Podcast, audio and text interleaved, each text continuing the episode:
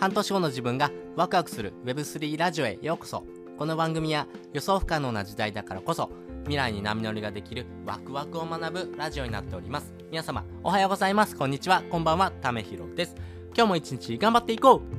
う。ということで今回はですねクレカのあのめんどくさいがなくなったシンプルな方法っていうのをですねお話ししたいなと思います。まあクレジットカードを使うとですねあのめんどくさいありませんか？私はですねそのめんどくさいがですね非常にですね厄介だったんですね。まあねもう本当にめんどくさいことしたくないっていうぐらいのですねクズ人間がですねこのめんどくさいをですねどうやったら解消できたのかっていうことをですねお話ししたいなと思います。で先にですねこのめんどくさいのですね結論お話ししておくとですねこれポイントとかマイルのですね有効技研の管理をしないといけないっていうのがですね非常にめんどくさいなと思ってました。やっぱりですねポイントとかマイルってですね非常にですねあの自分のですね体験をですね得るためにはですね必要なものにもなるんですけども一方でですね自分が欲しいなと思ってたものがなかったとかですねあとは有効期限が切れちゃってですねわあ損したってこともですねあります。なので、そういったですね、ああ、ちょっとやってしまったなっていうことをですね、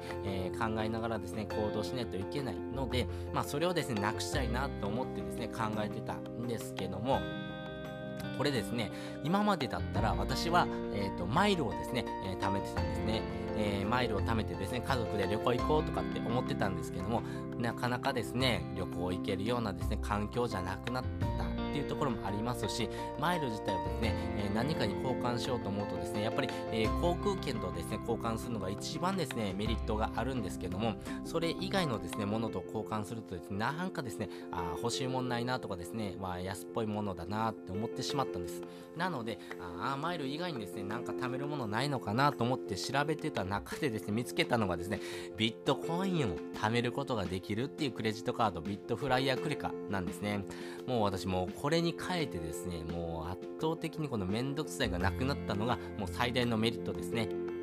これ何がメリットかというとですね、自動的に、えー、ビットコインにですね、変換してくれるっていう風なですね、ところがポイントですね。もうこれ世界初のですね、クレカですね。なので、あの自分自身のですね、えー、口座開設をしてですね、何か管理をしないといけないっていうわけではなくてですね、ビットビットフライヤーのですね、口座があればですね、そこにですね、自動的にですね、お支払いしたですね、そえー、今月のですね、えー、支払い金額に対してですね、0.5%から1%がですね、ビットコインとして還元されるというふうなですね、えー、ところが世界初のですね、クレジットカードというところですね。で、えー、普段のクレジットカード、今までのクレジットカードと違う部分がですね、一つあります。これがですね、ビットコインをですね、貯めることができる。自動的に貯めることができるので、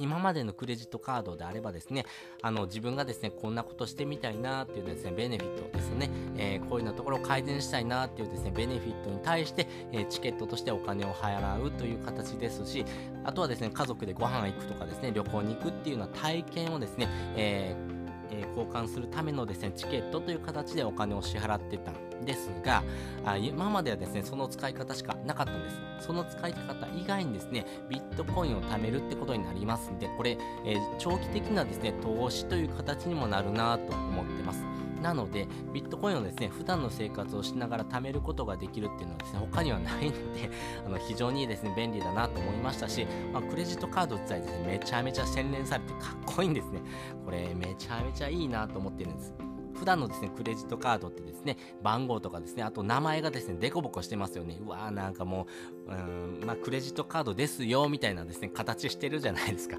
でもですね、えー、ビットフライヤークリカであればですね、もうスマートなんです。その、えー、数字のデコボコがないんですね。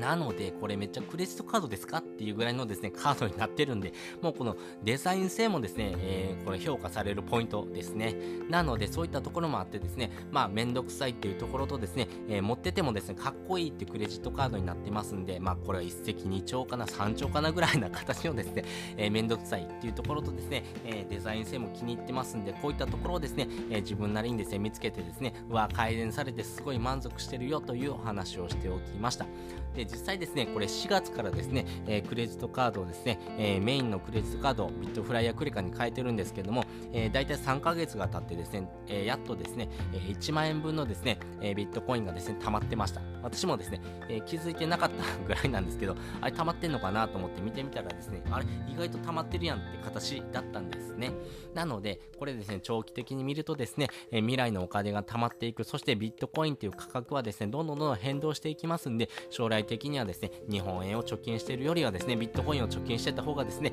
えー、価格がどんどん上がってですね、あちょっと楽しみだなと思いながらですね、えー、貯金をするっていうこともですね、合わせてできるんだなってことがですね、分かったですね、クレジットカードというところもありますんで、まあそういったところもですね、ポイントになってるよというお話をしておきました。で、本日の合わせて聞きたいです。本日の合わせて聞きたいですね、仮想通貨を怪しいと思う人が知らない3つのポイントっていうのをお話をしておきます。まあ、仮想通貨自体ですね、えー、私も2021年から始めてまして、始める前はですね、怪しいとかですね、騙されるとかですね、あ詐欺でしょって思ってたんです。思ってたんですけども、実際やってみるとですね、あれ？そうじゃないなってことが分かってきたんです。で、皆さんもですね、ああ、そうじゃないのかなって思ってることってあるじゃ、あるじゃないですか。でもですね、実際にですね、やってみるとですね、あ、なんだ、こういうことなんだってことがですね、分かってくるポイントがですね、ありました。なので、あの、実際に知ってると知らないではですね、大きな差になってくるんじゃないのかなと思いますんで、まあね、えー、仮想通貨やった方がいいよっていうことを、まあ、まあ、私自身はやった方がいいんじゃないのかなと思うんですけども、強制してるわけではなくてですね、えー、やってみる、やってないというところと、のですね、えー、ポイントの中にですね、知ってる知ってないっていうポイントはですね、大きな差になってくるよっていうところをですね、お話してる回になりますので、よかったらですね、覗いてみてください。で、本日のですね、えっと、メインでお話ししておりましたビットフライヤークレカですね。まあちょっと覗いてみたらどんな感じって思う人はですね、あの、それ、えー、まとめた記事も貼っておきますんで、よかったら覗いてみてください。ということで、本日もですね、お聴きいただきましてありがとうございました。また次回もですね、よかったら聞いてみてください。それじゃあ、またね。